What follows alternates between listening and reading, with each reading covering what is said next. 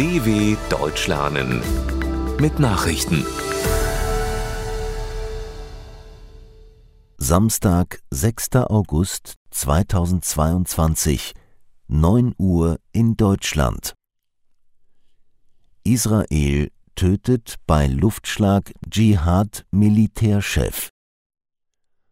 Nach einer Drohung militanter Palästinenser hat das israelische Militär auf Ziele im Gazastreifen geschossen. Dabei wurden nach palästinensischen Angaben mindestens zehn Menschen getötet. Darunter ist auch ein hochrangiger Kommandeur der Extremistenorganisation Islamischer Dschihad. Israels Ministerpräsident Yair Lapid sprach von einer Antiterroroperation gegen eine unmittelbare Bedrohung. Nach den israelischen Luftschlägen folgten Raketenangriffe aus dem Gazastreifen.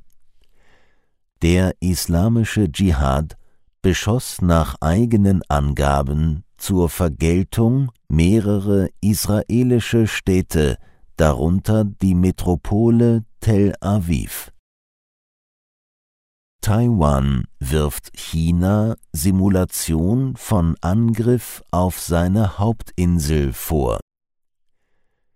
Taiwan hat China vorgeworfen, bei seinen Militärmanövern einen Angriff auf die taiwanische Hauptinsel simuliert zu haben.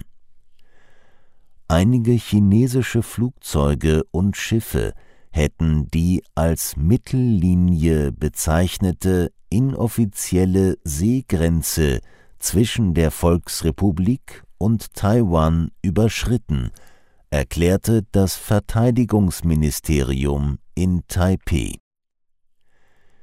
China hatte am Donnerstag als Reaktion auf den Taiwan-Besuch der US-Spitzenpolitikerin Nancy Pelosi umfangreiche Militärübungen vor der Küste Taiwans begonnen, die noch bis Sonntag andauern sollen. Die US-Regierung rief Peking zur Einstellung der Manöver auf. Mahnende Worte bei Hiroshima Gedenken In der japanischen Stadt Hiroshima ist an die Opfer des Atombombenabwurfs vor 77 Jahren erinnert worden. Bei der Zeremonie riefen Bürgermeister Kazumi Matsui und UN-Generalsekretär Antonio Guterres zur nuklearen Abrüstung auf. Angesichts der Sorgen vor Eskalationen im Nahen Osten, auf der koreanischen Halbinsel und in der Ukraine warnte Guterres davor, dass Krisen mit ernsten nuklearen Untertönen sich schnell ausbreiten würden. Die Menschheit spiele mit einer geladenen Waffe. Durch den Abwurf einer US-Atombombe am Ende des Zweiten Weltkriegs waren in Hiroshima geschätzt 140.000 Menschen ums Leben gekommen. Zelensky verlangt Strafmaßnahmen.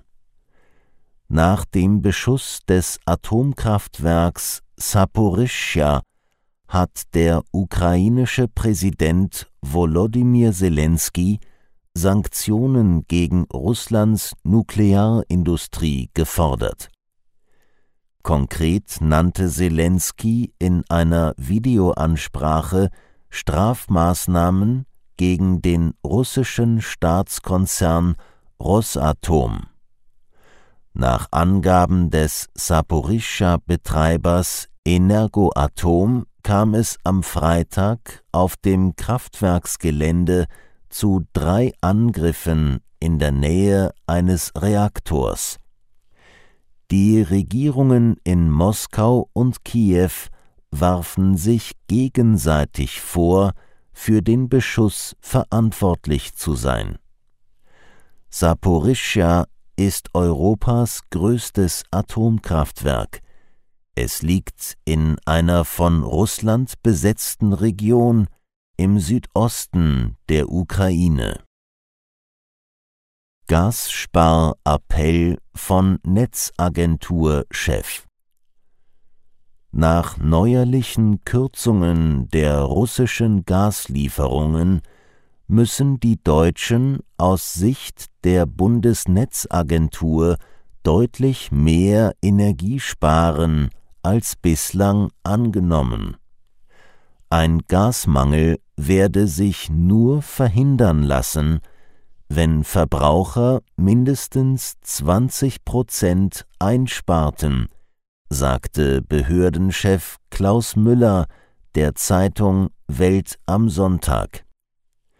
Zusätzlich müssten auch Durchleitungen an Nachbarländer reduziert und der Import erhöht werden. Im Fall einer Gasmangellage müssten auch private Haushalte mit verordneten Einschränkungen rechnen, warnte Müller. Hohe Strafe für Lügen über Amoklauf. Der ultrarechte US-Verschwörungstheoretiker Alex Jones muss wegen falscher Behauptungen zu einem Schulmassaker Ende 2012 eine weitere Millionenstrafe zahlen.